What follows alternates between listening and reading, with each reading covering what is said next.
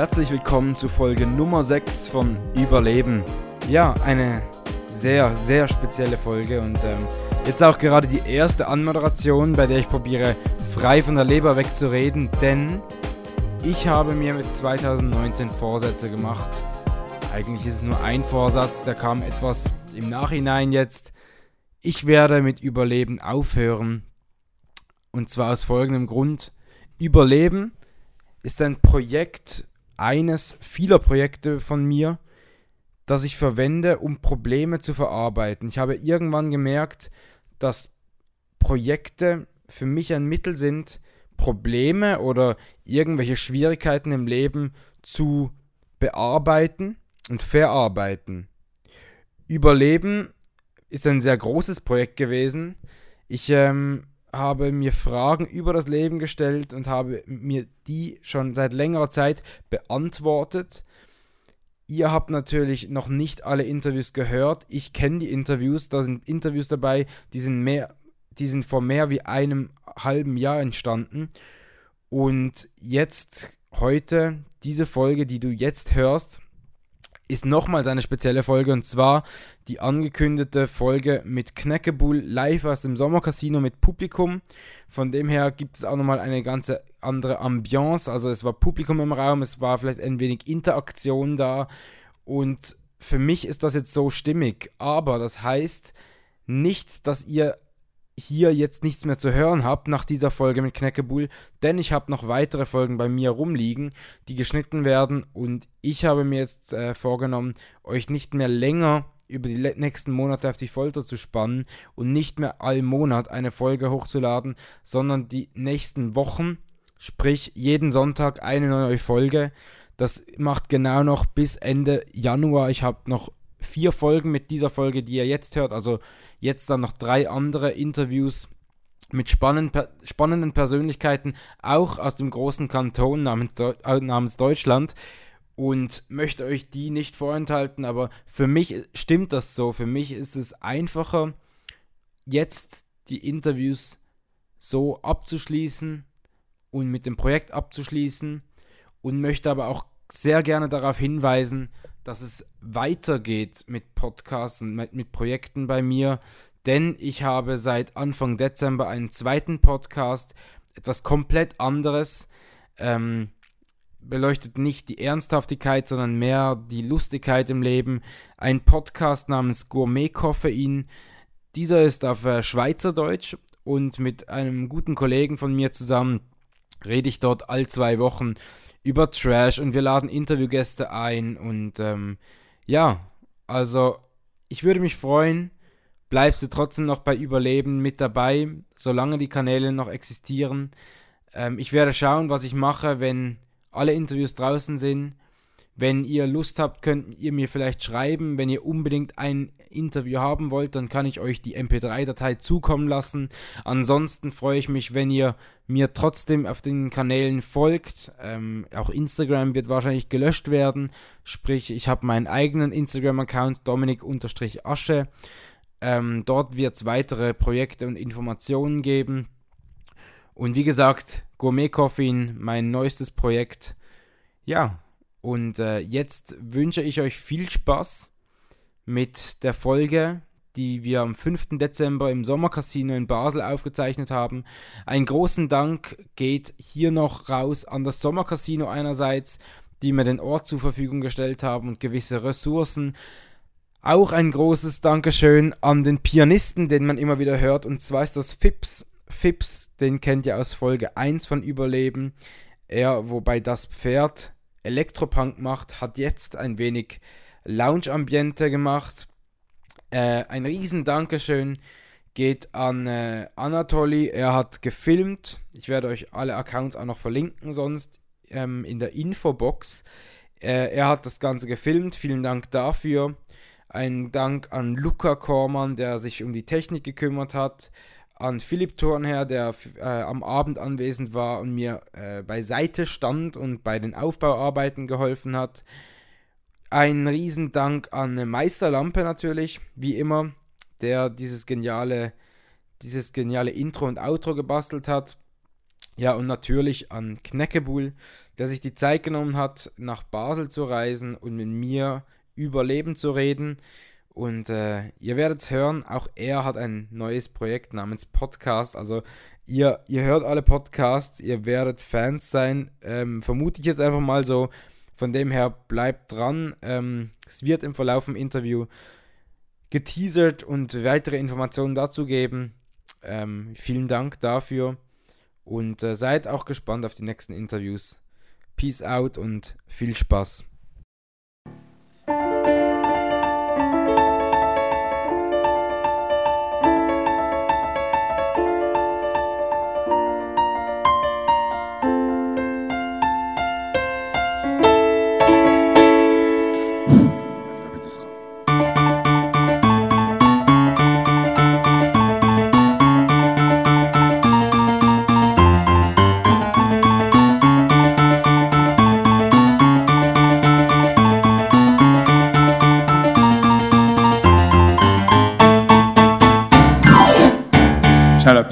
Schnelles zwischendurch. So, ich begrüße euch recht herzlich. Es geht langsam los mit der Pod Podcast-Aufzeichnung Überleben. Und ich bitte um einen Riesenapplaus heute Abend auf der Bühne, moderiert von unserem bezaubernden Dominik!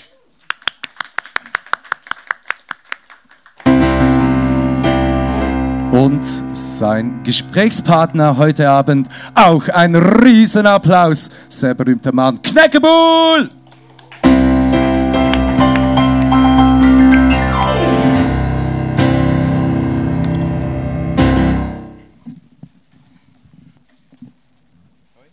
Hoi.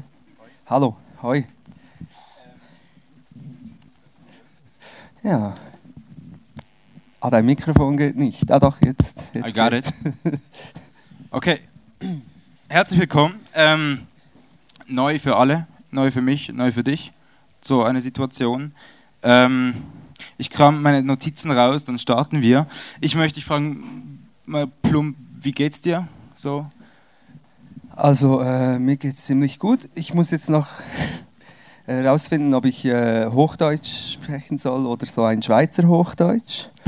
Und äh, also heißt das, es ist für dich das erste Mal auf der Bühne, dass du Richtig. das machst?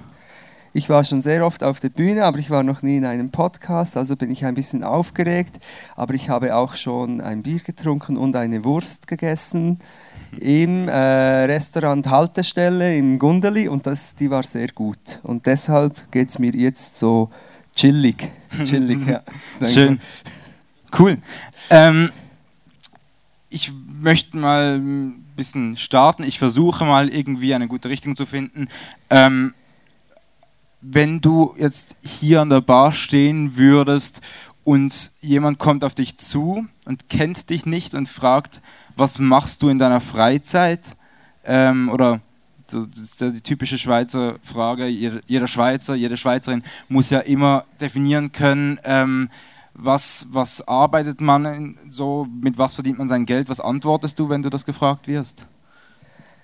Ja, also das, das kann eine sehr lange oder eine sehr kurze Antwort sein. Also die kurze Antwort wäre, äh, ich möchte nicht mit dir sprechen jetzt gerade.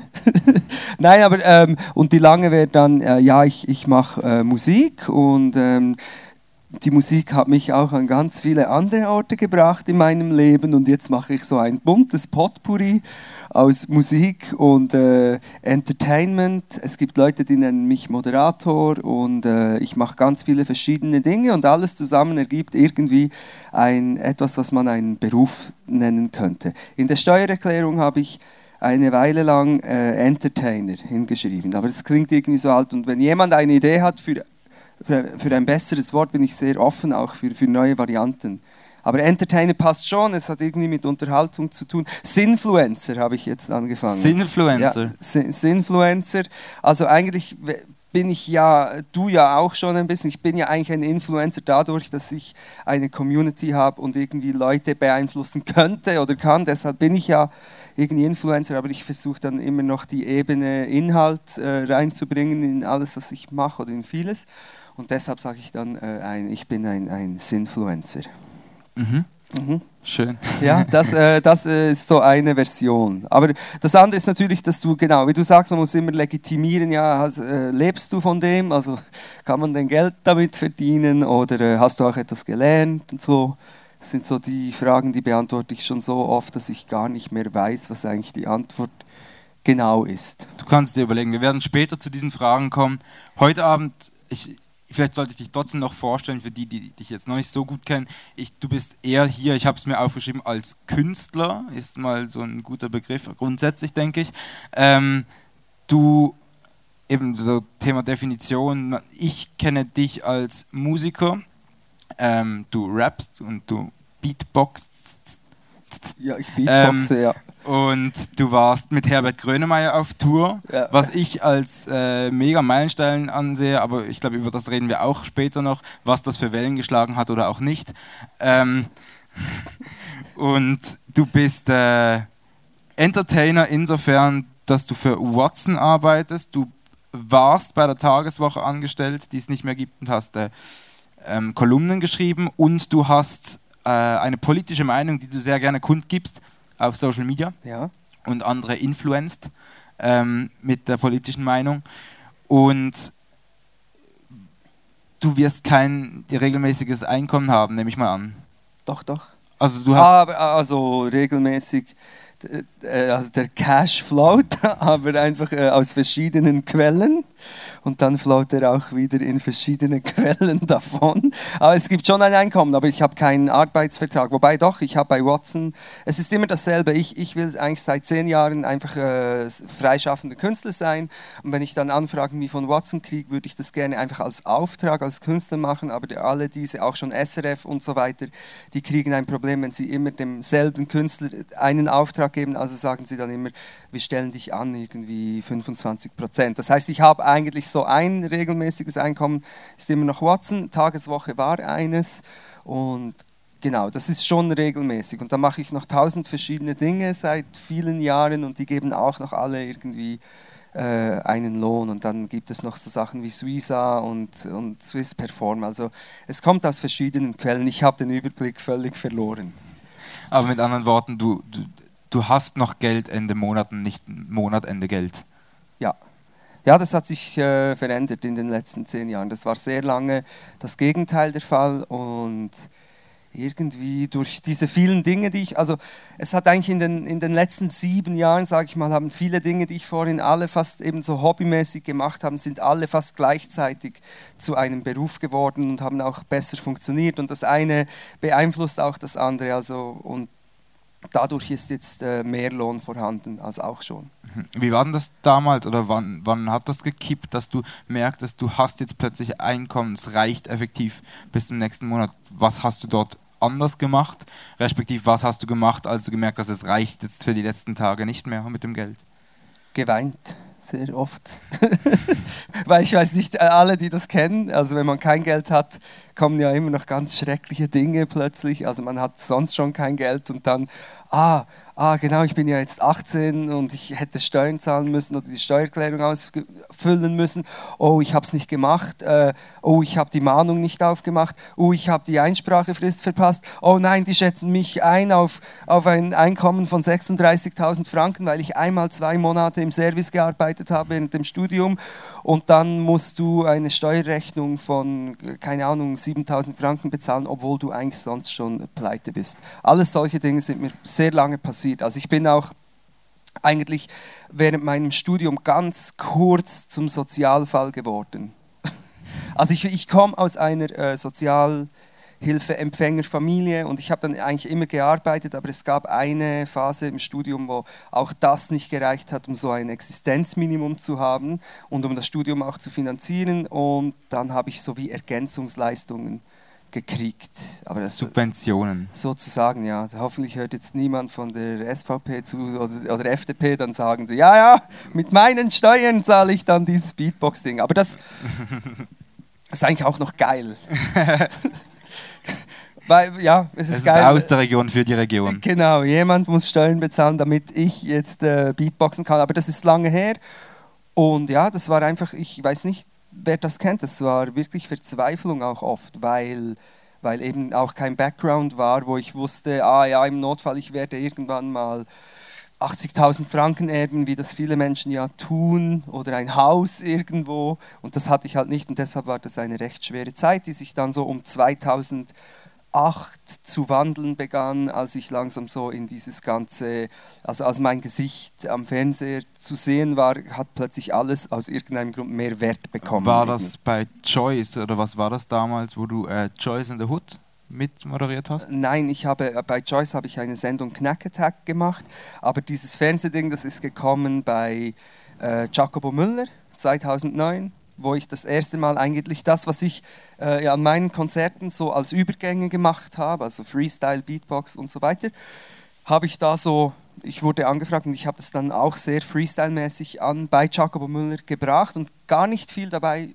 überlegt. Ich habe schon gedacht, das sehen viele Menschen, aber es sehen irgendwie 800.000 Menschen und ich war da schon bei einer Agentur, die für mich Konzerte gebucht hat und nach diesem Abend ist es wirklich exponentiell in die Höhe gegangen mit Anfragen aus allen Seiten. Da muss ich eigentlich Lara Stoll, weiß nicht, ob ihr Lara Stoll kennt, und Jacobo danken, weil Lara Stoll hat Jacobo Müller an meine Show eingeladen und Jacobo, äh, Jacobo Müller, Victor Jacobo äh, hat mich dann äh, spontan in seine Show gebucht und das war so ein, ein Peak. Und Joyce kam dann erst etwa ein, zwei Jahre später.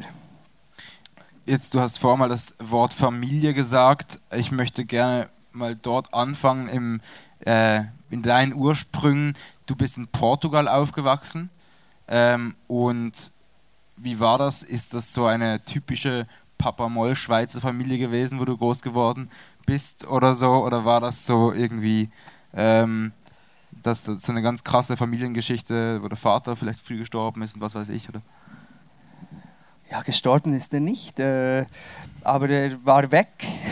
Also es war so mein, äh, das sind immer sehr private Themen. Ich habe ich, ich habe den Fehler gemacht, dass ich äh, einmal ein Lied gemacht habe, David und Knäckebuhl, auch vor etwa zehn Jahren, wo ich das alles ein bisschen thematisiert habe und dann habe ich auch keinen Grund mehr, wieso ich sie jetzt nicht mehr erzählen sollte, aber mein Vater war eigentlich, also meine Familie war äh, christlich geprägt, mein Vater hat für ein christliches Hilfswerk gearbeitet und deshalb sind wir auch als Familie in die Schweiz. Und wir waren nicht eine Papa-Moll-Familie, weil wir waren fünf Kinder, das wäre etwas äh, aufwendig von den Charakteren fürs Comic. Wäre das schwierig gewesen, wir sind fünf Kinder und weil halt mein Vater an Gott geglaubt hat und Gott hasst Verhütung, das weiß man ja. Und der hat auch noch mehr Kinder gemacht später, aber äh, mit uns hat er aufgehört in Portugal. Das war alles nicht so erfolgreich, also weder Familie noch das Projekt da. Aber, ja. Und mein Vater ist dann irgendwann, äh, hat eine neue Familie gegründet und wir sind dann eigentlich in Portugal äh, mit meiner Mutter alleine, fünf Kinder geblieben. Und da gab es nicht so gute so, soziale äh, Einrichtungen und so. Und, und, die Ausbildung war damals auch nicht gut. Also ich von der vierten Klasse bist du entweder in die Sekundarschule gekommen oder hast die vierte Klasse wiederholt. Da wo ich war, also die Schulen waren nicht gut und dann sind wir äh, auf Umwegen zurück in die Schweiz gekommen. Also ich bin Schweizer, ausgewandert und wieder zurückgewandert. Kaum habe ich Hochdeutsch, äh, nein, kaum habe ich äh, Portugiesisch gelernt, musste ich wieder zurückkommen in die Schweiz und konnte dann nicht mehr so gut äh, Schweizer und Hochdeutsch. Wobei Schweizerdeutsch schon, aber Hochdeutsch zum Beispiel nicht, was natürlich dumm ist, wenn man dann Diktate äh, schreiben muss und so. Macht das Sinn, was ich. Vierte Klasse, das heißt, du warst etwa zwölf Jahre alt oder? Nein, ich war äh, in Portugal geht man ein Jahr. Das war verhängnisvoll, weil in Portugal geht man ein Jahr früher zur Schule. Das heißt, ich bin dann zurückgekommen und ich war nicht nur einfach sonst auch schon ein bisschen Außenseite, sondern ich war dann auch noch so ein Jahr jünger als alle. Also ich bin mit zehn in die vierte. Ist das? Ja. Also ich war ein Jahr jünger und das war, das war alles irgendwie ein bisschen äh, schwierig da, der Wiedereinstieg.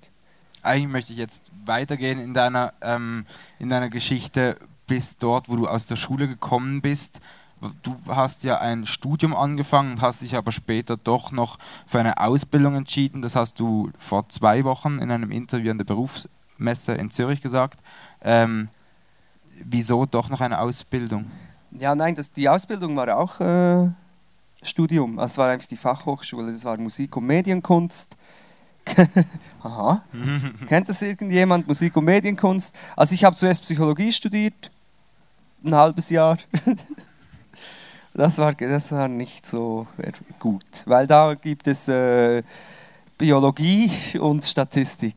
Das habe ich, hab ich gar nicht damit gerechnet. Und dann habe ich das wieder aufgehört und, ähm, und dann gab es ein Studium Musik und Medienkunst. Das war sehr neu und da konnte man aufgenommen werden, wenn man einfach die Prüfung bestand und das Dossier gut war. Und man musste kein klassisches Instrument spielen, weil ich wollte immer Musik studieren, aber ich konnte nicht, weil ich in Portugal lernst du nicht mal Flöte spielen und äh, ich konnte nichts. Und dann habe ich so die Chance gekriegt, eigentlich Musik zu studieren. Das habe ich dann 2005 bis 2008, eigentlich bis zum Bachelor, Musik und Medienkunst. Das ist sehr modern. Mhm. Also man muss sich das sehr abstrakt vorstellen. Das heißt, du hast jetzt auch effektiv ein Zertifikat, wo drauf steht, du bist was. Ich bin was. Mhm. Ja, ich bin Musik- und Medienkünstler. Ich habe einen Bachelor of Contemporary Arts Practice. Und, ähm, aber ich hätte eigentlich den Master machen sollen, weil erst der Master ist berufs, also berechtigt zu einem Beruf. Ich weiß einfach nicht zu welchem Beruf. Das hast du schon mal bereut bisher, dass du den Master nicht gemacht hast? Ja. Also, In welcher Situation? Ja, natürlich. Nach, ich, war, ich war eigentlich immer zu jung für alles, was ich gemacht habe. Also als ich im Gymnasium war, habe ich das nicht äh, appreciated so richtig. Weil Sachen, die mich später voll interessiert haben und mit der Musik das Gleiche. Also das war sehr, das war halt arty, es war alles Kunst und auch diese Konzerte waren, da gab es keine Beats und so. Da gab es andere Sachen.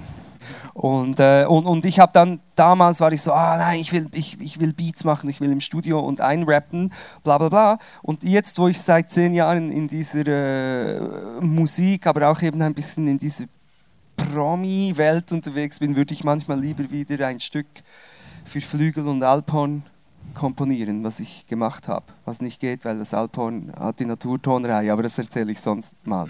Aber auf jeden Fall, ich, deshalb bereue ich es manchmal, dass ich nicht einfach äh, mehr auf die Kunst gesetzt habe und ich habe halt mehr auf äh, die Öffentlichkeit und Karriere vielleicht auch ein bisschen gesetzt, zu oft am Anfang. Höre ich richtig raus, dass du dem Fall in deiner Jugendzeit oder auch in dieser jungen Zeit, als du studiert hast, deine Freizeit schon kreativ genutzt hast, anstatt oder mit einem Plan vielleicht irgendwo in einem Keller Hip-Hop-Beats gemacht hast und nicht äh, verkifft irgendwo im Keller Hip-Hop-Beats gemacht hast?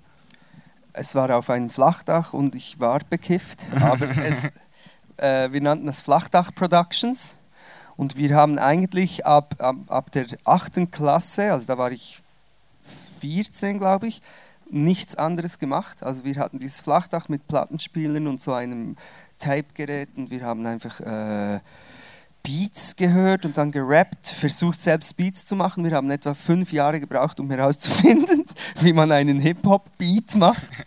Das kann man, heute kann man einfach YouTube schauen, man weiß alles. Damals wusste ich, also wir wussten nicht, wie man einen Beat macht. Irgendein Rockfreak hat uns in einem Musikladen für 1500 Franken einen unbrauchbaren Riesensampler verkauft, mit dem man keine Beats machen konnte. Und wir haben dann drei Jahre lang ganz eigenartige Geräuschkulissen gemacht. Da ist dann dein, dein Studium wieder zum Vorschein gekommen. Ja, das kam dann erst später. Später hätte ich diese Aufnahmen gut gebrauchen können. Nein, und das ist so, ähm, ja, ich habe eigentlich schon immer also schon vorher, ich habe immer schon, äh, ich war immer schon kreativ in meiner Freizeit und das war für mich wie gar keine, ich hab, musste mir da keine Mühe geben oder so, ah, mega cool, es, es war einfach wie klar, es war ein, ein Ventil. Das Kiffen gehörte damals dazu und wir dachten, es vielleicht dachten einige, es geht nur ums Kiffen, aber es ging eigentlich immer um dieses äh, Ventil oder irgendwie einfach sich auszutoben in einem in einem Safe Space, wo man machen und sagen und tun kann, was man, was man will eigentlich. War dort dann schon irgendwie der erste Meilenstein, wenn du aus deiner heutigen Sicht mit 36 zurückschaust, ähm, dass du sagst, dort hast du irgendwie einen gewissen Meilenstein, Meilenstein für dich selber gesetzt, der dich jetzt ausmacht? Ja, ja, sehr. Und ich, ich habe schon ein bisschen eine Krankheit. Ich habe etwa jede alle drei Sekunden eine Idee und, eben, und ich will die dann auch immer umsetzen und ich sehe auch immer schon das Video dazu. Also ich sehe immer alles schon fertig vor meinem inneren Auge und das führt dazu, dass ich sehr viele Dinge mache und das war schon immer so, wenn wir dann etwas gemacht haben, sehr schlechte Raps zum Beispiel, habe ich schon gesagt, ja und das muss jetzt auf dieses Tape und dieses Tape geben wir dann einmal diesem Dorfdisco-DJ und der wird, also ich habe einfach eigentlich immer so einen Ehrgeiz schon entwickelt, aber mehr aus Euphorie. Oder sicher anfangs war einfach eine Euphorie. Ich habe, immer, ich habe auch immer gesagt, wir werden eine CD aufnehmen. Das war damals so 2000 noch nicht so easy. Ähm, oder wir werden auf dem Gurten spielen und am Frauenfeld. Ich hatte eigentlich immer so Visionen oder einfach so diese Fantasien und die haben sich dann zum Teil halt auf Umwegen oder erst zehn Jahre später haben sich diese Fantasien dann in die Realität umgesetzt. Hat das etwas mit der Frage zu tun? Die Schon ein bisschen, ich kann, okay. ich kann anknüpfen. Ähm, was war denn dann effektiv der erste Meilenstein, als du dann merktest, vielleicht hast du irgendwo ein Live-Konzert gehabt oder so, was, wo du merktest, du kommst jetzt Richtung, in diese Richtung, dass du mal die Chance hättest, zum Beispiel am Gurten zu spielen oder so? Äh, das war, also zum Beispiel hier im Sommercasino gab es so einen Augenblick, lustigerweise. Und das ist nicht gelungen, das war wirklich, wirklich hier. Und ich spreche schon wie ein alter Mann, aber das, ich würde sagen, das ist über zwölf Jahre her oder so. Und ich, ich war damals bei den Mundartisten und mein Rap-Freund MCE Quadrat ist zwei Meter in die Luft gesprungen und wir waren so und, und es hatte so Stroboblitze und es war einfach so und die, das war viel, es war viel Publikum da. Heute gibt es ja kein Publikum mehr, aber damals viel Publikum und ich habe ihn so angeschaut und er war so in der Luft und ich habe so gerappt und dann hatte ich das Gefühl, ja, doch, das ist jetzt ein bisschen so wie in meinen äh, Teenie-Träumen. Und dann wusste ich, dass das irgendwie so weitergehen wird. Aber es ist dann schon äh, sehr rumpelig weitergegangen, aber es gab immer wieder so, so Highlights. Oder schon nur eben die CD, das war, CD war 2001, die hieß Gift. Und da haben, das haben wir wirklich alles selbst gemacht, so mit, noch mit Bandmaschine aufgenommen und einfach alles selbst. Und als wir diese CD dann in den Händen hielten, äh, das war schon so ein ich, ich glaube, heute ist es etwas einfacher. Damals brauchte es sehr viele verschiedene Sachen, mussten stimmen, man brauchte auch Geld und so, bla bla. Und das war ein, ein recht guter ähm, Augenblick. Ich behaupte mal, oder ich denke mir, du hast dann in dieser Zeit mit den ersten Gigs auch viele Kontakte geknüpft oder so, was dich jetzt irgendwie weitergebracht hat. Ja, aber es gab schon, es gab so eine Diskrepanz, zum Beispiel diese Mundartisten. Ich weiß nicht, ob die jemand noch kennt, wahrscheinlich nicht. Doch, eben, jemand. Und es gab dann die Diskrepanz, dass wir eigentlich in unserer Region, wir waren sehr gut und, und es war immer voll und die Konzerte waren wirklich gut. Und dann haben wir mal so einen Videoclip gemacht, als gerade Viva Swiss aufkam. Und der war nicht so gut. Und, äh, aber wir haben einfach so gedacht, ja, wir sind ja live gut, die, die Leute kennen uns schon, das ist ein lustiger Videoclip. Und wir haben natürlich dann nicht überlegt, dass die ganze Schweiz sieht dann nur diesen Videoclip. Das war so ein bisschen eine Optik-Sache, weil wir halt gewohnt also waren. Lief der dann auch bei Viva oder wie? Ja, also leider ja. Wobei er war, der Clip, also der, Song und der Clip waren revolutionär und schlecht gleichzeitig, weil es war, äh, es ist Burebube und wir haben eigentlich vor, sogar noch vor Jimma damals, eigentlich dieses ganze Thema, die Schweizer, ein, ein Volk von Bauern, ehemals Bauern, macht jetzt Hip-Hop und ein bisschen mit dieser Folklore gespielt in den Videos. Wir hatten dann auch so Trachten an und so. Aber es war einfach nicht, das, also das Video war eigentlich auch gut, der, der Song war nicht so gut, also der Beat und so. Und mit Diskrepanz meine ich, wir hatten dann nicht, das ging dann nicht einfach so weiter, sondern es war dann äh, überall immer ein Kampf. Und eigentlich, ähm, meine musikalische Karriere ging dann mehr mit, meinem Solo, mit meinen Solo-Sachen so richtig, so ein bisschen schweizweit noch ab. Und was war der Auslöser, dass es schweizweit abging? Ähm, Stefan Schurter, das ist ein Booker von äh, Deep Dive Music und der hat mich gesehen, ich war auf einer Campingtournee also mein Bruder, der mein Management macht seit zehn Jahren, wir haben einen Büssli gehabt und dann haben wir äh, das so geschmückt und so und sind dann mit dem, mein Bruder hat es tatsächlich geschafft, dass wir auf Campingplätzen spielen durften. Und dann haben wir äh, eine Tour gemacht und beim im Solothurn gibt es einen Campingplatz und da war Stefan Schurter und der hat damals große äh, Bands gebuckt und hat mich dann ziemlich schnell so als Vorgruppe so einer internationalen Band, also hat mich unter Vertrag genommen und dann konnte ich für fast jede große Hip-Hop, also so Ami-Hip-Hop-Act Vorgruppe machen und eben mit den Delinquent Habits oder Delinquent Habits, ich kann es nie richtig aussprechen, mit denen war ich dann so auf, auch noch auf Europa-Tour und so. Und da hat es so richtig, das hat mir eigentlich so einen, einen Push gegeben noch. Fällt gerade ein, du hast ja ähm, das auch mal erwähnt in einem, in einem Lied von dir, äh, Labe mit Traum. Ja. Kommen die, glaube ich, auch drin vor. Genau. Gell? Ja. Äh, ich weiß nicht mehr genau, aber ich, ich rap davon, dass ich da genau mit denen unterwegs war. Weil das war sehr prägend. Ich war von, von der Campingtournee in Solothurn, war ich innerhalb von einem Jahr alleine, muss man dazu sagen, in einem Tourbus mit drei Rap-Dudes aus LA, die hardcore gekifft und Tequila gesoffen haben. Äh, sechs Wochen und wir haben fast jeden Abend gespielt. Fast jeden Abend und die waren gesponsert von José Cuervo Tequila und die haben mich vor jedem Konzert äh, musste ich entweder vor dem oder auf der Bühne bei ihnen äh, Shots trinken. Und also zum Beispiel in, in Holland wollte ich dann nicht, weil ich äh, am Abend vorher eine Alkoholvergiftung hatte. Und dann, dann stehen da aber 800 Holländer, die sind ja auch alle noch zweieinhalb Meter groß. Und äh, und dann haben sie gesagt, pound it, pound it, pound. Dann musste ich da jeden Abend Tequila-Shots trinken und habe auch jeden Abend gespielt, immer vor ausländischem Publikum, die keine Ahnung hatten, wer ich bin und mich nicht verstanden haben. Weil es Schweizerdeutsch war, alles schon. Genau. Ja.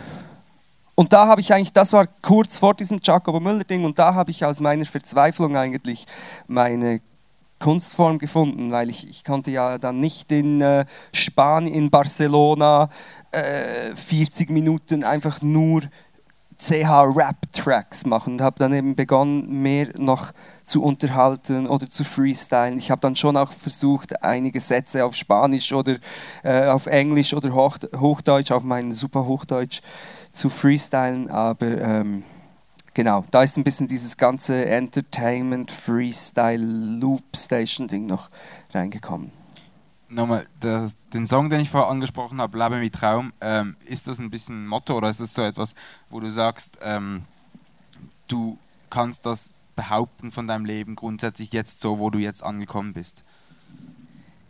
Ja, das ist eine schwierige Frage, weil ich auch ähm, Entwicklungen durchmache, auch mentale. Und dieser Song Leben mit Traum ist auch schon wieder ein paar Jahre alt und ich ändere meine Meinung etwa jedes Jahr einmal ein bisschen.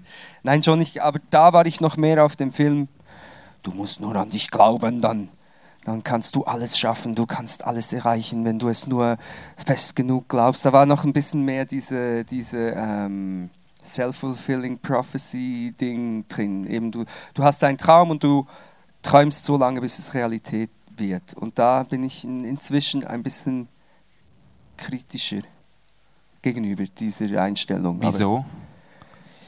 äh, weil es eine, ja, das ist ein Riesenthema. Ich kann, ich kann es anschneiden, aber wenn, wenn alles, was du glaubst, Realität wird, oder wenn alles, was du, dann könnte man ja auch sagen, alles, was du nicht schaffst, schaffst du nicht, weil du nicht genug daran glaubst.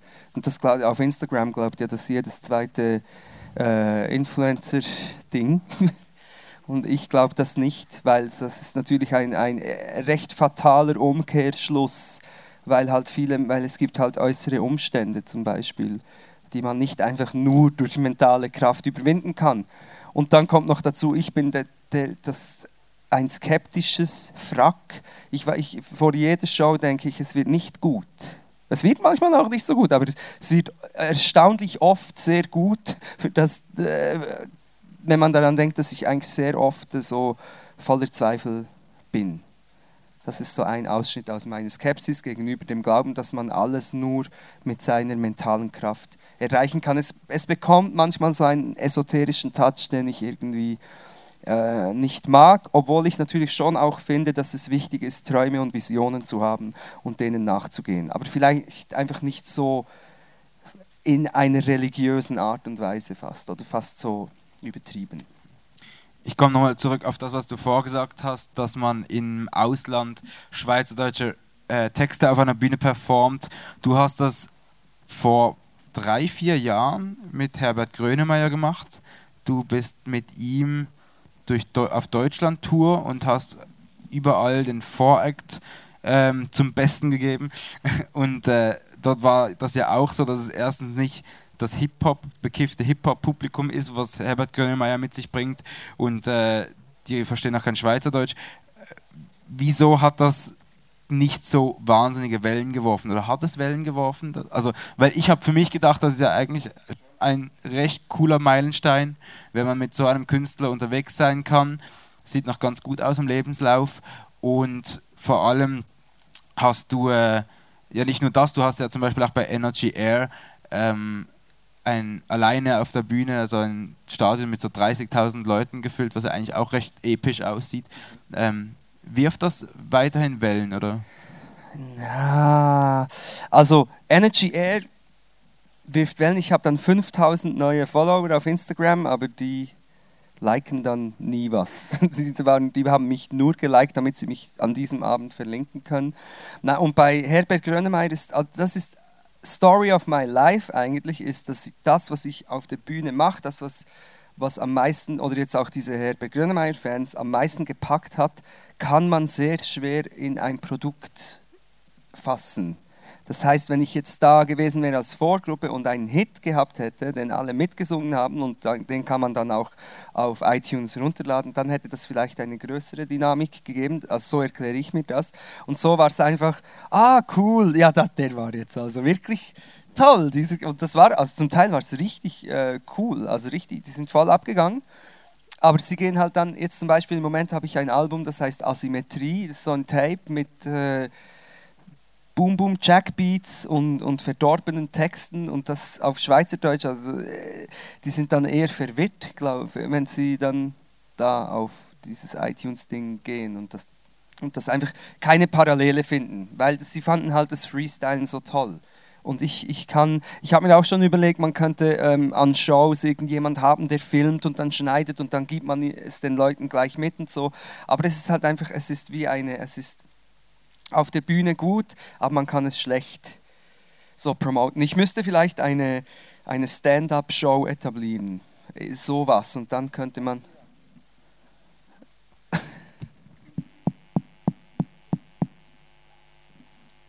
ja. ja, das hat einen äh, Wackelkontakt. I see, okay. Du hast eine, eine Stand-up-Show? Welche? Late Life. Ah, Late Life, aber das ist eben kein Stand-up, das ist eine Sendung, wo noch so Gäste kommen und so. Und dann kann ich ja nicht äh, voll performen.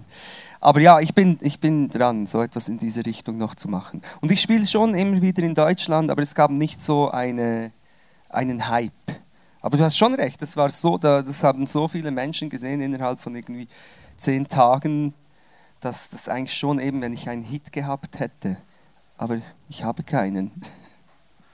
Du hast ja noch andere tolle Auftritte, wie ich finde. Also Polo Hofer ist ja eigentlich auch ein cooles, äh, cooler Vermerk, den man machen kann oder so. Aber ist das, ist das dein Leben ein bisschen, dass du immer dich nur irgendwo dranhängst und nie etwas richtig Großes, Eigenes durchziehst, wenn man das mal so sagen darf? Ja, das kann schon. Es kann sein und es kann auch sein, dass ich Sachen ausprobiere und mich nicht festlegen will und dann dadurch die Menschen verwirre und mich selbst auch. Das kann schon sein, ja.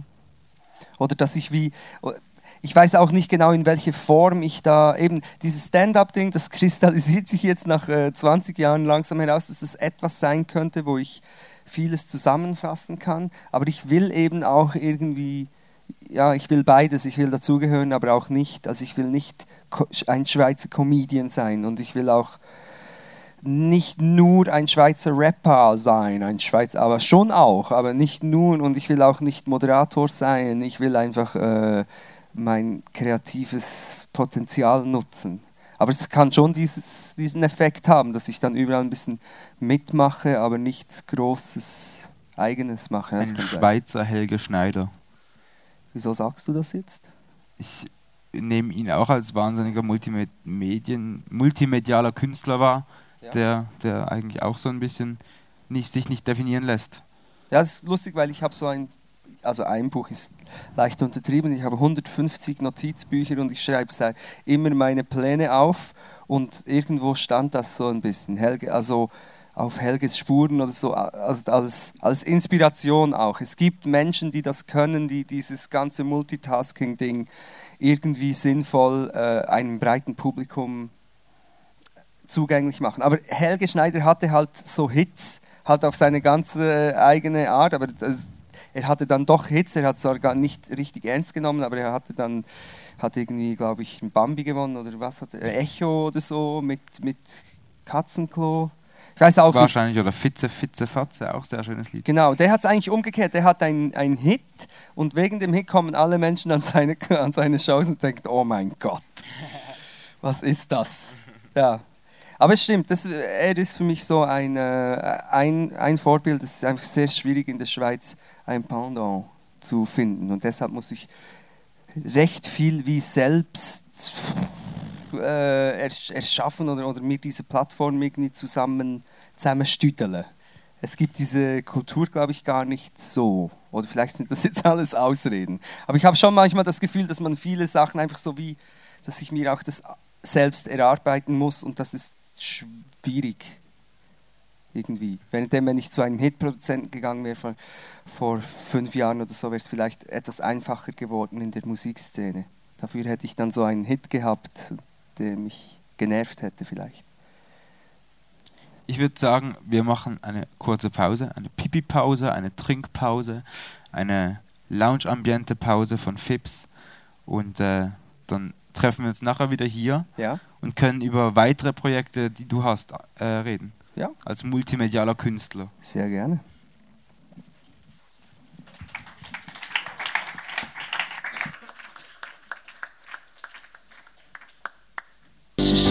Scheiße.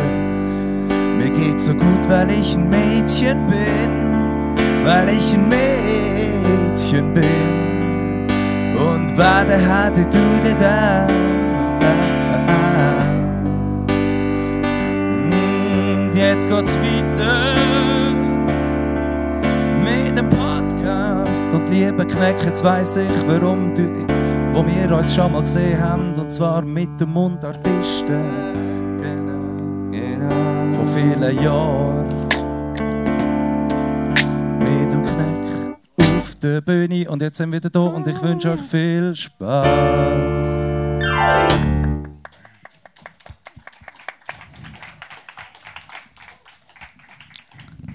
Welcome back. Ja, ich bin wieder da. Schön. Ja. Schön. Ja wir haben gesagt, äh, wir fahren weiter mit Projekten. Du als multimedialer Künstler. Ähm, du hattest eine Zeit lang, also aktiv im Internet immer noch zu finden, aber ich glaube nicht mehr wirklich aktiv von dir betrieben. Ähm, Craig David. Ja. Was ich ähm, wahnsinnig interessant finde, ist ein sehr diplomatisches Wort, dieses interessant.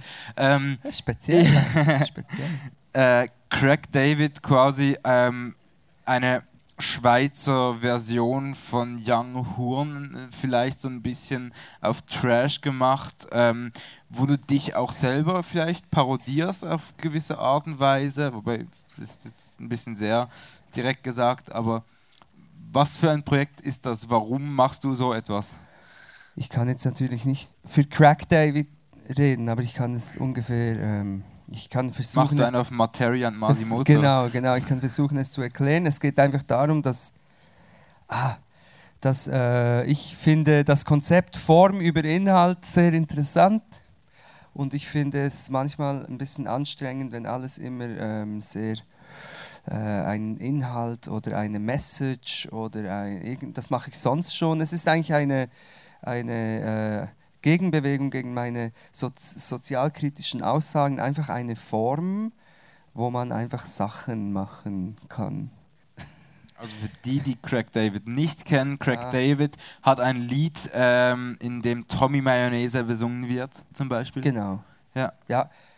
Ja, ich glaube, Craig David ist ein großer Fan davon, dass so Mikrothemen äh, angesprochen werden, einfach so ein Produkt zum Beispiel.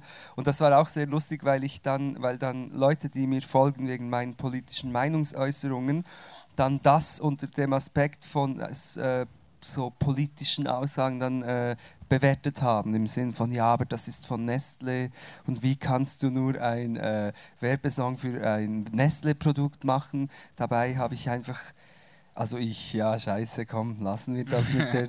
Äh, ja, ich habe einfach, ich, ich mag Tommy Mayonnaise, muss ich ganz ehrlich sagen. Es gibt auch keine Alternative, muss man hier sagen. Das sind alles nur äh, dilettantische Versuche. Ähm, Budget. Brigandi. Ja, aber die hat so einen leichten Fischgeschmack und äh, Fischgeschmack ist okay, wenn es äh, Tonmayo von Tommy Mayonnaise ist. Was natürlich das Schlimmste ist, weil da sind noch Delfine drin. Das ist nicht nur von. Und ich finde das aber auf der anderen Seite ein lustiges Thema, weil es ist so ein typisch, es ist die größte Sünde, ein Nestle-Produkt. Dann ist es noch völlig ungesund und vielleicht ist auch noch Ton drin. Und es ist, das ist die neue Sünde. Das ist, und, und, und trotzdem machen es ja alle, natürlich viele nicht, aber trotzdem ein großer Teil der Bevölkerung überlegt sich ja all diese Dinge gar nicht. Und ich habe manchmal das Gefühl, wir leben in einem, in, also es gibt in den Kreisen, wo ich mich bewege, gibt es so wie eine neue Religiosität manchmal, dass man korrekt leben will und dann eben sich auch schon mal ein schlechtes Gewissen macht, weil man Tommy Mayo ist. Das hat jetzt nicht direkt mit Crack David zu tun, aber schon ein bisschen. Hat aber auch sehr, sehr viel mit Leben und Tod natürlich zu tun. Natürlich, aber Crack David ist das einfach egal. Crack David hatte, hatte glaube ich, Lust einfach, dass es ihm einfach auch mal ein bisschen egal ist, weil alles immer sehr schwierig ist. Alles ist immer eben äh, kompliziert. Wir leben in einem kapitalistisch-neoliberalen System, aber haben dann Ansprüche, dass wir die, die Sachen gerne nicht in Plastik verpackt hätten, was voll sinnvoll ist, aber auch ja, egal. Es ist einfach, es ist, es ist alles sehr kompliziert immer. Und ich hatte Lust, weil ich auch sehr streng zu mir selbst bin oft, hatte ich Lust, eine Form zu finden, eine Charaktere zu machen, der alles ein bisschen egal ist. Und ich meine, ja, es ist Tommy Mayo, aber trotzdem ein bisschen einfach eine Form, wo man ein bisschen entspannt ist. Weil ich, ich bin christlich erzogen worden und ich habe mich über ein Jahrzehnt emanzipieren müssen von Dogmen, von meiner Erziehung. Und dann bin ich aber dummerweise in linken und alternativen Kreisen unterwegs und ich finde vieles auch sehr ähm, erstrebenswert, was diese Menschen und, und ich eigentlich machen wollen, aber es ist e-, eben auch wieder ein, ja, ein Regelwerk. Es ist noch interessant, dass eigentlich die, die Dudes, die in, früher so die Rebellen waren, jetzt eigentlich 100.000 Regeln haben, die sie befolgen müssen. Eben kein Fleisch, kein Zucker, keine großen Labels, keine Markenschuhe, all diese Dinge. Ich finde das noch interessant das ist einfach immer sehr, äh, man, muss das, man muss sich sehr viel Mühe geben, korrekt zu leben und manchmal hat man auch keine Lust einfach. Bist du denn noch äh, christlich oder ähm, gläubisch? Gläubisch, das, äh, das, ist genau der richtige Ausdruck, gläubisch. es sind ja auch nicht Götter, es sind Götzen und es ist gläubisch. Ja? Weil ich, nein, bin ich nicht, nein. Ich bin, ich bin wie ein Raucher, der aufgehört hat zu rauchen. Ich, ich habe große Mühe mit äh, Religion und Glauben, weil ich bis vor zehn Jahren voll in diesem Sumpf war. Ist eine harte Droge, die man äh, schon im, kind, im Mutterleib äh, injiziert bekommt und man muss da irgendwie, und ich spreche von, von, von dem realen Shit, also von äh, Freikirche und so. Ich spreche nicht von diesem reformierten Weichspüler-Christentum, wo jeder ein bisschen auch noch Yoga machen kann und so. Nein, nein, nein, das ist vom Teufel. Da sind dämonische Mächte im Spiel. Es ist wirklich der richtig harte christliche Glaube mit Dämonen und allem und da musste ich mich schon davon distanzieren. Wir driften wieder in eine andere Richtung das weiter. Das ist aber ein super Thema. aber ja. Well, ähm, du hast verschiedene Projekte. Ähm, du hast im Moment wieder ein Projekt. Wir haben es vor davon gehabt, als du hierher gekommen bist. Und zwar zum Beispiel wirst du einen Podcast machen. Ähm, finde ich super. Äh, ja, es gibt auch andere, die das äh, machen in der Schweiz. Und ich finde das sehr bewundernswert. und wieso brauchst du die Projekte? Was gibt es dir, dass du immer etwas Neues anfängst? Musst du immer irgendetwas machen. Also ich habe mit anderen Personen darüber geredet, die dann gesagt haben, das ist so ihr Lebensmotto, machen oder so, einfach Hauptsache was zu tun haben. Mir geht es persönlich momentan auch so ein bisschen, dass ich immer irgendwas machen muss. Wegen dem fange ich 100.000 verschiedene Dinge an. Ähm, wie ist das bei dir? Ja, das mache ich auch so und ich mag einfach auch Try and Error. Ich kann zwar auch dieses Wort nicht so gut aussprechen, aber ähm, und auch das ist ein Konzept, das glaube ich in der Schweiz nicht so ähm, verbreitet ist. Dieses Versuchen und Scheitern und Optimieren und was Neues und, und, und, und herumspringen. Und ich, ich glaube, dass es Länder gibt oder Kulturen, wo das mehr ähm, also ich, ich habe die Illusion, dass zum Beispiel in, in den, so den Ami-Fernsehgefilden oder lange einfach, dass man Sachen ausprobiert hat und die auch an zum Beispiel an Primetime-Positionen äh, gestellt hat und das versucht hat und auch ein bisschen länger als nur zwei Sendungen. Und ich, ich glaube, in der Schweiz äh, macht man ein cooles Format, wenn es überhaupt cool ist, macht man es dann um, morgens um zwei auf SRF 2 und dann sagt man, ja, es hat nicht funktioniert, die Leute haben es nicht geguckt und dann setzt man es wieder ab. Und ähm, ja, ich versuche einfach auf meinen eigenen Kanälen verschiedene Dinge ähm, probiere ich aus. Und dieser Podcast ist ein Ding. Ich mache ja eigentlich schon immer ein bisschen Podcast. Ich habe diese ellenlangen, knackigen Meinungen, die man ja, wenn man die Audio hören würde, könnte man das so ein bisschen in diese Richtung. Also einfach über Social Media. Genau. Und da gibt es Leute, die sagen, du, du redest eine Stunde, das interessiert kein Schwein. Und dann gibt es doch 500 bis 1000 Menschen, die das bis zum Schluss hören, immerhin. Also die meisten hören, nach drei Minuten sind sie draußen, aber es gibt dann immerhin so, es gibt scheinbar Leute, die das gerne anhören und dann mitdiskutieren und so. Und deshalb habe ich mich jetzt auch für diesen Podcast entschieden, wobei den, den wir auch machen wollen mit Luke, der heute da ist, äh, da geht es um, um Essen und Kiffen im Podcast. willst, willst, du noch kurz sagen, wie er heißt? Immerhin, wenn du schon eine Plattform sagen? Das ist ein, ein, ein Arbeitstitel, heißt Podcast. Und, aber das ist, ist, doppeldeutig, weil zum einen geht es um Pot, aber auch um, um einen Pot, wo man eine, einen Eintopf drin macht und so. Und ja, es geht um, es wird um, um das Leben, um Musik, um alles gehen und eben auch um Essen. Essen wird so ein bisschen der Aufhänger sein, dann wird gekifft und dann sprechen wir da über Dinge. Weil du weißt ja, wenn man bekifft ist, dann wird es immer sehr substanzreich auch alles und nachvollziehbar. Klar. Ja, das mache ich. Ja. Du, du, hast vor Try and Error, angespr error, äh, angesprochen. Try and Error. Error. Ja. Und bist du denn häufig gescheitert? Also wenn du du versuchst viel, du, du probierst viel, ähm, das heißt, du hast mehr, bist mehr gescheitert oder mehr Erfolg, den du mit den getryten Dingen gemacht hast? es ist ein sehr äh, unterhaltsames Scheitern eigentlich. Alles, weil Freestyle ist ja auch Scheitern eigentlich. Also das Interessante an meinen Freestyle-Shows ist ja eben, dass es daneben gehen kann. Die Leute schauen sich so bei einem Balanceakt zu eigentlich und deshalb gehört Scheitern oder das drohende Scheitern eigentlich da immer ein bisschen dazu. Und ich habe erst gerade mal überlegt, dass ich habe äh, bei Joyce eine Sendung gemacht, ist eingegangen.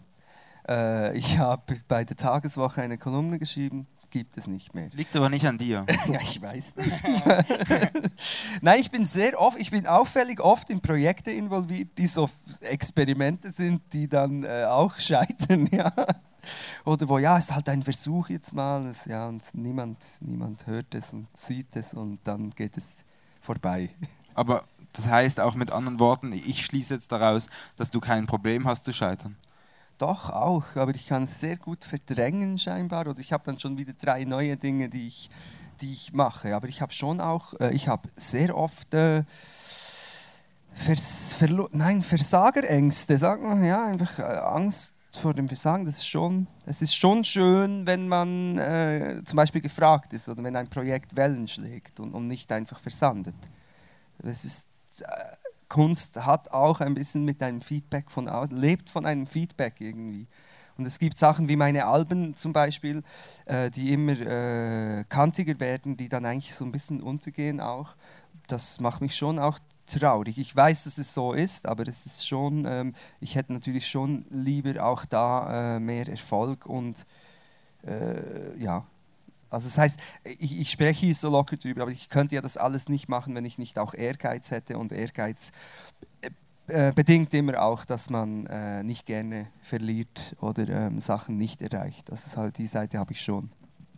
Ich möchte mit einem anderen Thema nochmal weiterfahren. Du bist jetzt 36 Jahre alt ähm, sobald eine 4 vorne dran steht und jemand etwas Junges, Cooles wie Hip-Hop macht, ist, könnte das vielleicht kritisch sein, wie es ankommt bei der Szene. Ähm, machst du dir da Gedanken darüber?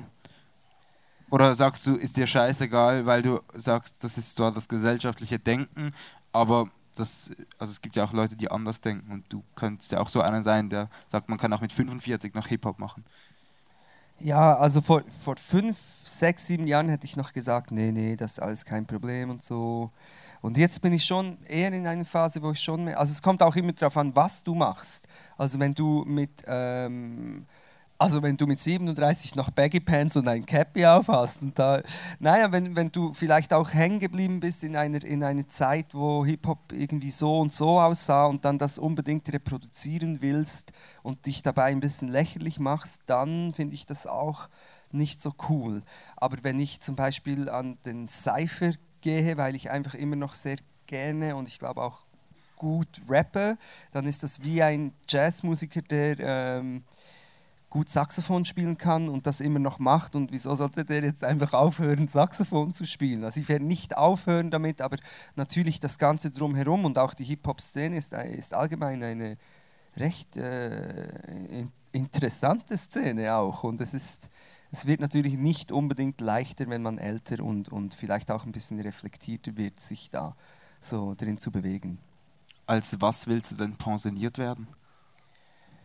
Ja, also ich habe jetzt ein Kinderbuch, habe ich angefangen zu schreiben, der, der kleine Knuff, das stimmt. also das habe ich auch, und ich bin auch lustigerweise am, äh, ich schreibe glaube ich einen Roman, seit Jahren schon, aber jetzt wird es richtig konkret und so, also, und ich glaube... Also auch schon niedergeschrieben? 15 Seiten.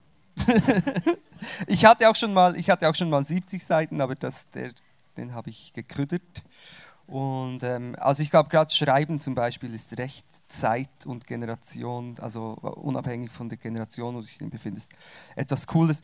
Ich weiß es nicht. Ich werde einfach weiter verschiedene Dinge machen. Und, und wenn ich rappen will, dann mache ich das. Und wenn ich ein Video schaue und finde, das sieht lächerlich aus, also wenn ich irgendwie merken sollte, dass es lächerlich wird, dann werde ich es vielleicht anders anfangen zu machen. Aber ich es kann gut sein, dass ich auch mit 40 noch einmal ein Rap-Album mache, das dann nur noch 20 Leute kaufen. Aber ich werde es weiterhin tun, weil ich es einfach gerne mache. Ich bin gerade ein bisschen von Thema zu Thema. I ich know. auch. Ja, ich ähm, ich habe mir auf meinen Notizen noch was aufgeschrieben, mehr ein bisschen als, sag mal, Metapher oder so. Aber ähm, hatte das Bild Klassentreffen im Kopf, das da du ja jetzt doch auch in einem Alter bist, wo man eben vielleicht mal noch Kontakt hat zu Leuten aus der Klasse, vielleicht ähm, ist es aber auch so am Auseinanderdriften. Ich gehe mal davon aus, du bist vielleicht mal an einem Klassentreffen gewesen. Wie ist das, wenn du dort auf Leute triffst ähm, und man redet dann darüber, wer was macht und du dann als so Kreativkopf vielleicht zwischen Bankerinnen und Bankern bist. Ähm, Prinz Pi hat nämlich das mal sehr schön in einem Song verfasst, in dem es genau um das geht, um das sich finden und orientieren zu können zwischen Leuten, wo steht man eigentlich, weil man halt irgendwie sieht, okay, jemand hat eine Familie gegründet, jemand ist bereits schon gestorben ähm, und man probiert sich selber irgendwie zu orientieren. Wie ist das bei dir? Ja, also ich, ich habe keine Zeit für Klassentreffen, weil ich habe eine Karriere und ich muss dann halt einfach, ich entschuldige mich dann auch immer. Nein, also ich bin sehr sehr selten an Klassentreffen, aber ich war auch schon. Mir ist jetzt vor allem geblieben, dass erstaunlich viele Menschen, die die Matura machen, trotzdem dann SVP wählen können. Das ist mir jetzt zum Beispiel geblieben. Was ich damals, äh, das beantwortet eine Frage nicht ganz, aber das ist mir einfach aufgefallen, dass man scheinbar äh, eben Matur machen kann und trotzdem politisch dann irgendwie komisch dasteht und dann, äh, ja, das ist mir geblieben und sonst ich glaube, viele, viele finden das recht lustig, was ich mache und freuen sich dann irgendwie, mich auszufragen, wie das denn so ist und so. Und ich habe auch nicht unbedingt Komplexe, und wieso sage ich das jetzt? Vielleicht habe ich Komplexe. Freude ist dein Arschloch. Äh, äh, ja, ich, ich weiß auch nicht, ich, ich, ich, bin, ich bereue nicht, dass ich nicht Banker geworden bin. Das ist vielleicht auch ein bisschen ein Klischee. Aber ich freue mich auch, wenn, wenn andere Menschen Karriere machen oder etwas Gutes aus ihrem Leben machen, dann freue ich mich und äh, ich mache mein Ding. Ich weiß nicht, was ich dazu wirklich definitiv antworten soll.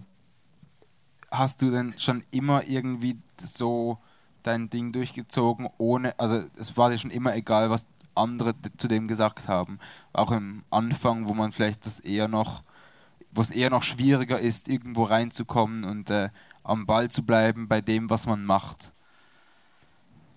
Ja, eben, ich bin, ich bin einfach ein sehr zweigespaltener Mensch. Ich würde jetzt gerne sagen, mir war immer egal, was alle von mir gedacht haben, aber das stimmt einfach leider nicht. Ich habe schon, ich überlege mir schon auch, was andere von mir denken, aber ähm, ich glaube, die, Leiden, die, Leidenschaft, Musik zu machen und, und diese Sachen auszuprobieren, war, war einfach größer als mein, mein Drang, irgendjemandem zu gefallen. Wobei natürlich äh, die Öffentlichkeit suchen und auf Bühnen stehen ja auch damit zu tun haben kann, dass man gefallen will. Also es ist, ich weiß nicht, ich glaube, das schwingt immer mit. Und ich glaube, bei Menschen, die, die, äh, die in, in die Öffentlichkeit gehen, vielleicht noch mehr als bei anderen, dass man irgendwie doch auch ein Feedback will. Ich will das einfach nicht... Äh, ich will, ich will einfach nicht sagen, so ja, mir war es immer egal und ich mache das nur, weil ich Spaß haben will und mir ist egal, was Leute von mir denken. Es ist, es ist eine Mischung.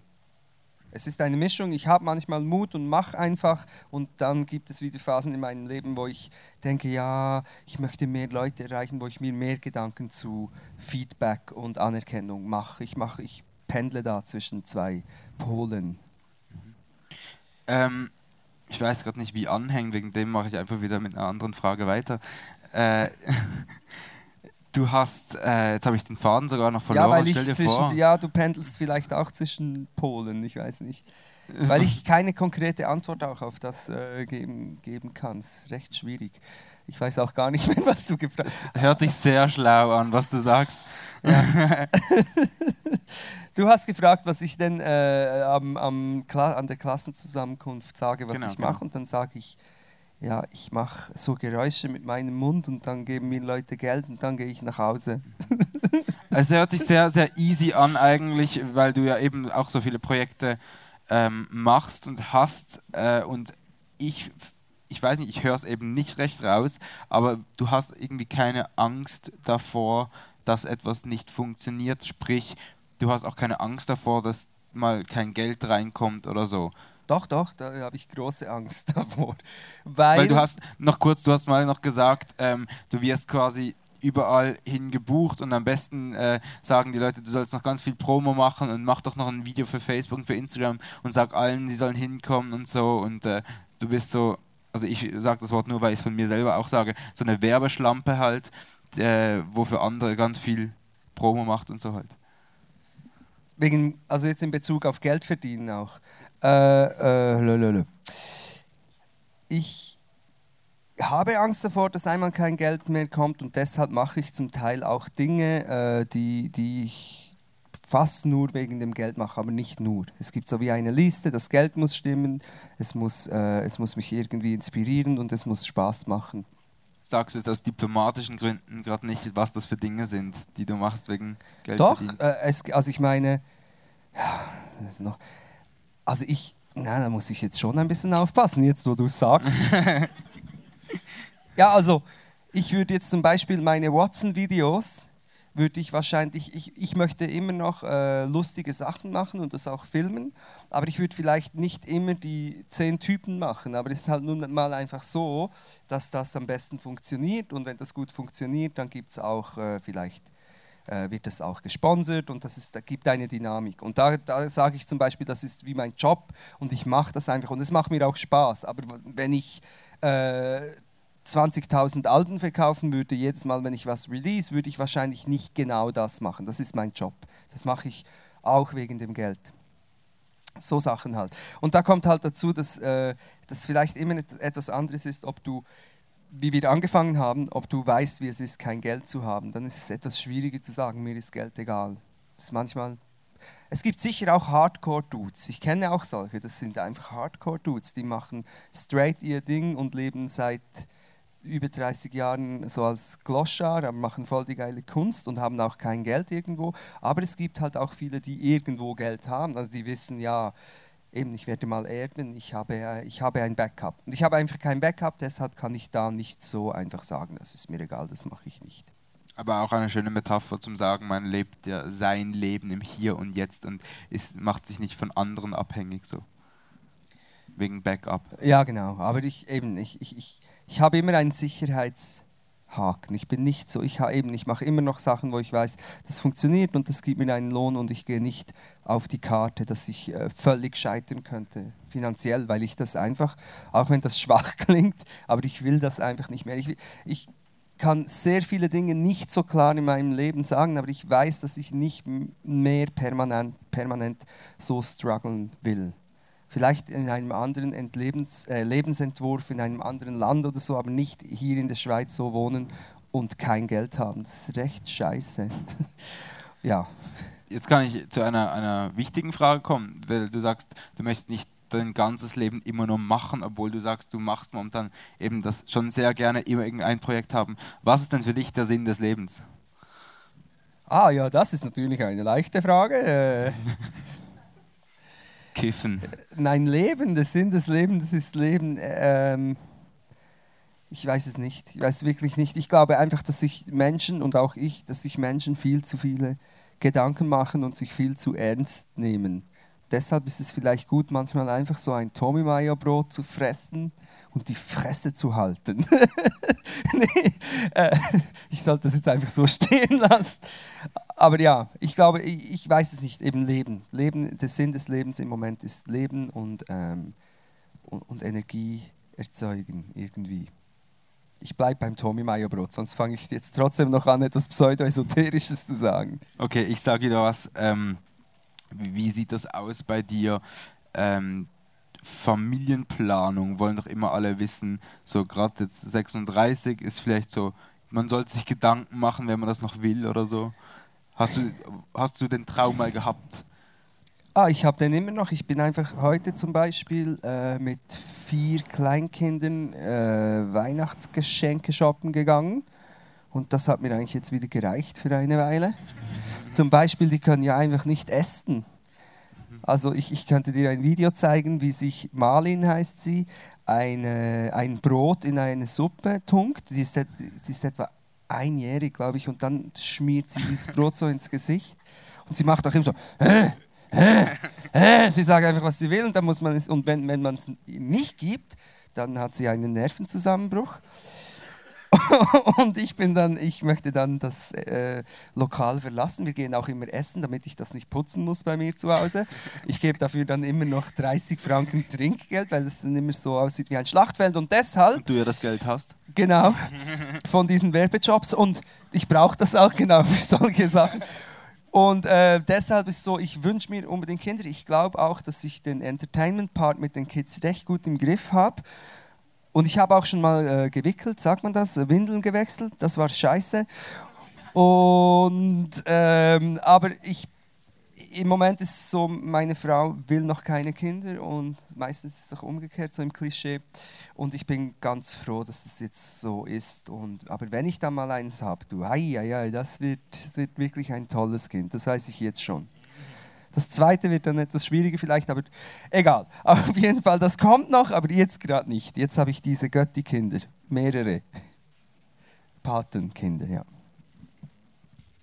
Jetzt fällt es mir wiederum schwierig äh, weiterzumachen, aber ich äh, frage dich trotzdem jetzt noch ähm, auch nochmal eine entscheidende Frage von diesem Podcast. Äh, hast du Angst vor dem Tod? Ähm, Gute Frage. Ich glaube, diese Ab Abnabelung vom Glauben, die ich vorhin erwähnt habe, ist ganz gut, um diese Angst ein bisschen zu verlieren. Weil da hat man natürlich immer Angst, weil man ist ja nicht sicher, ob man jetzt das, obwohl man extra wenig masturbiert hat, könnte es sein, dass man jetzt doch in die Hölle kommt. Und das ist natürlich dann dumm. Und dann hat man auch Angst, weil dann fängt ja das Problem erst an, wenn man stirbt. Aber ich glaube im Moment, also seit ich das nicht mehr habe, glaube ich, dass ähm, das Sterben ganz cool ist, wenn man nicht mega viel leiden muss. Und da gibt es ja heute sehr gute Drogen auch. Ich, ich erzähle das so zynisch, aber ich habe einen, einen guten Freund von, äh, verloren vor vielen Jahren. Der ist gestorben. Das war aber eigentlich schlimm, weil der hatte halt Krebs. Das ist wirklich schlimm. Ich sage das nur wegen den Drogen, weil man heute ja nicht mehr so leidet, wie man früher leiden musste. Aber natürlich, das Leiden ist scheiße, aber das Leben auch und äh, deshalb ist Sterben cool. Würdest du diese Aussage genau gleich nochmal machen, wenn du jetzt vielleicht in acht Jahren eine Familie besitzt, also Familie inklusive Kinder? Nein, natürlich, dann natürlich wiederum nicht. Dann, das, dann würde ich warten, bis sie alt genug sind, um diesen Zynismus zu verstehen und dann würde ich das dann sagen, nach 18 Jahren oder so wenn sie es dann begreifen. Ja, nein, mit Kindern ist natürlich äh, ist, ist hart, das ist ein mega trauriges Thema. Ich persönlich glaube nicht, dass es ein, äh, äh ein Riesending wäre, wenn ich jetzt sterben würde. Wenn ich eben nicht leiden muss, vollständig. Ich habe eher, das sagen doch alle, ich habe eher Angst vor der Art des Todes. Ich will einfach nicht in einem Flugzeug abstürzen, zum Beispiel. Das wäre ganz schlimm. Ja kommt bei dir dein ein großer Erfolg oder so quasi der Peak vom Leben erst noch? Bist du da momentan drin oder war der bereits? Ich glaube, der kommt erst noch. Aber ist vielleicht auch das, ich, ich nehme immer gern diese Prinz Pi-Texte, ähm, weil ja, Prinz das solltest Pi du vielleicht aufhören. Nein, ich mache nur Witze, weil Prinz Pi hat ja, der macht ja auch so Entwicklungen durch. Aber right. da müssen wir sonst mal drüber sprechen. Ich, ich war, ja, Aber Fakt ist, ich, ich, sonst sage ich einfach, ich habe das bei mir wahrgenommen, okay, ja. ähm, dass man immer auf den Moment wartet und der Moment kommt aber nicht. Ja. Das, das Nur weil du sagst, bei absolut. dir, du behauptest, der, der kommt erst noch so. Aber vielleicht ist es diese Illusion, die die Menschen am, irgendwie am Leben erhält und vor allem, weil sie sonst alle völlig verrückt werden würden, wenn sie endlich realisieren würden, wie unbedeutend sie eigentlich sind. Also ich auch. Ähm, ja, aber das ist sicher auch ein bisschen so. Gerade als Künstler hat man immer, ja, jetzt dieses Projekt war jetzt nicht, noch nicht genauso, aber das nächste, das wird, also das wird sicher toll und so. Ja, ähm, da, es kann sein, dass es auch eine Illusion ist und trotzdem muss ich sagen, dass, mein Leben, wie ich es heute führe, ähm, sehr viel angenehmer ist als mein, es ist auch anstrengend mental, aber es ist viel angenehmer als mein Leben, das ich vor 15 Jahren geführt habe. Und da habe ich auch die Hoffnung gehabt, dass es einmal besser wird und ich finde, es ist besser geworden. Schöner. Und deshalb kann ich mir vorstellen, dass es auch noch besser wird, weil der Mensch hat ja immer eine Tendenz zu glauben, dass jetzt dann gleich die Welt untergeht und alles zusammenbricht. Und es ist vieles sehr, äh, sehr beängstigend, aber vieles ist auch sehr schön, also global und äh, individuell. Und deshalb, ich, ich, ich schließe nicht aus, dass es noch besser wird. Werfe einen Blick auf meine Notizen. Ja, ich mache schon seit etwa fünf Minuten, versuche ich so Schlussstatements zu machen, aber ich möchte auch, also ich versuche nur ein, ein, etwas Gutes noch zu sagen. Ich könnte auch gerne noch eine halbe Stunde äh, weiterreden, aber ich weiß halt nicht, ob das Publikum das noch erträgt.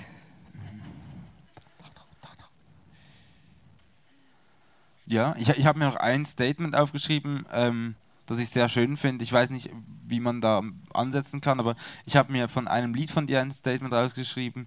Ähm, Kneckebull ist Producer und Rapper, Identität ist ein Trugbild, nur Klischees werden zugespielt aus dem Lied Image.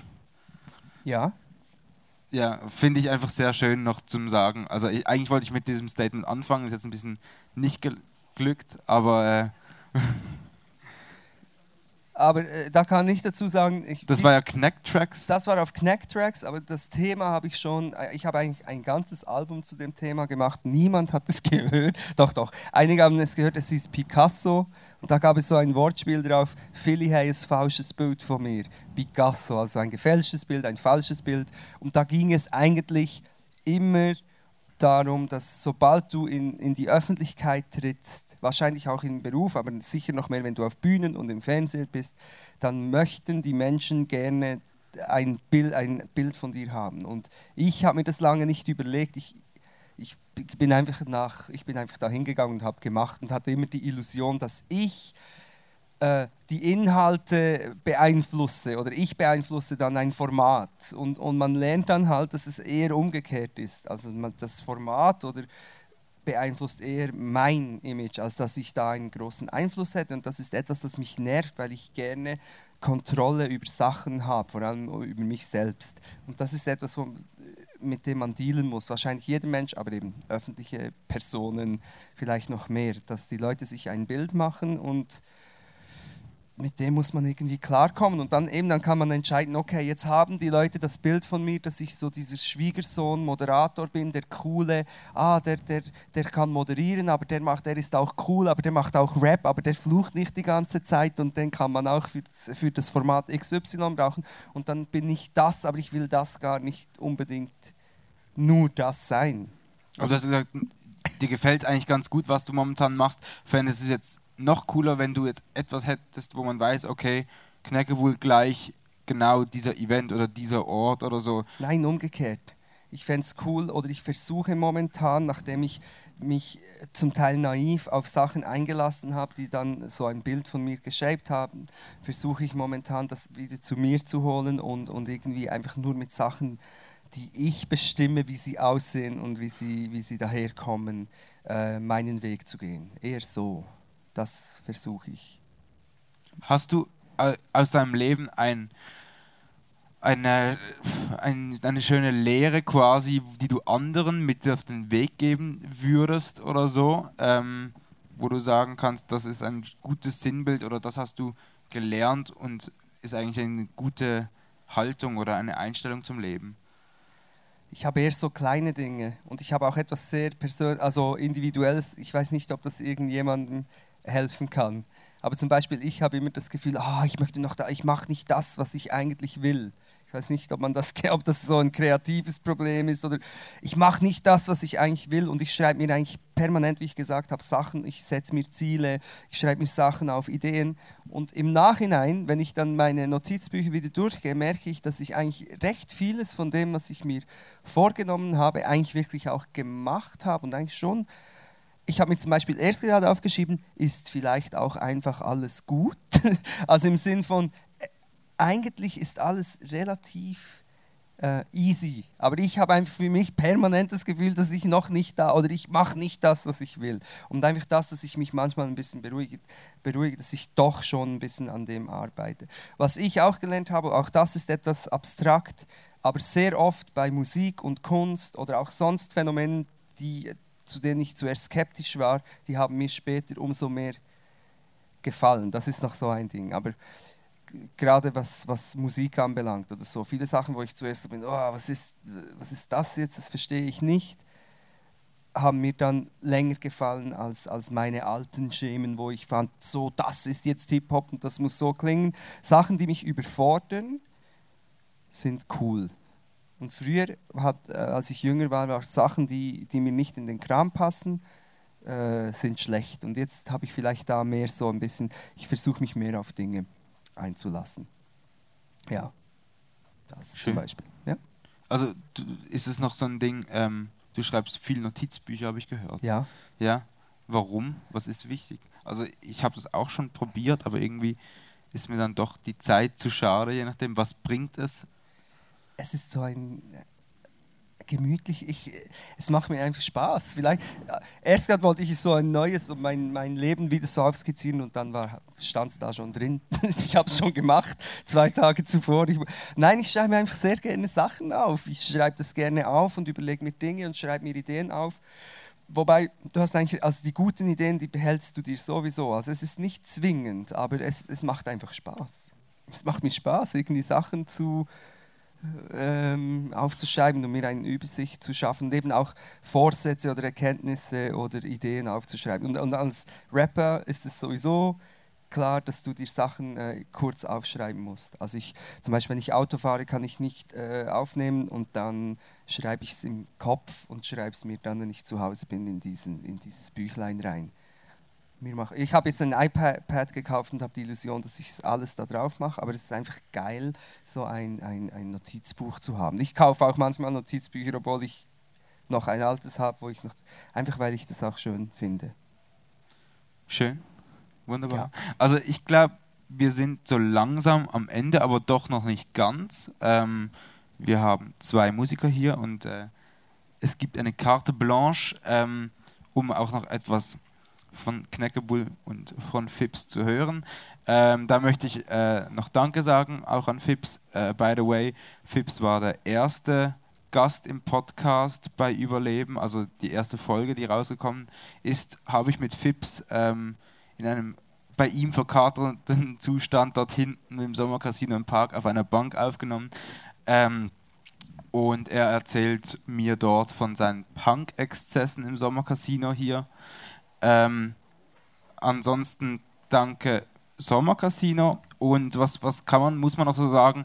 Ähm, wie gesagt, Kneckebull hat bald einen Podcast. Ähm, diese Folge hier, wer sich das nicht alles behalten konnte, wer das nochmal nachhören möchte, wird im Januar erscheinen, am zweiten oder was auch immer, der erste Sonntag im Januar. Und ansonsten, ja, auch von mir gibt es noch einen weiteren Podcast, der erscheint dann Dienstag nächste Woche. Das ist alles andere als ähm, cooles Gerede, ist eigentlich Trash, aber das wird es dann auch ab nächstem Dienstag geben. Der heißt Gourmet Koffein. Jo, so weit, so gut. Und äh, jetzt lege ich das Mikrofon nieder und äh, überlasse diesen beiden Herren die Bühne und das Wort.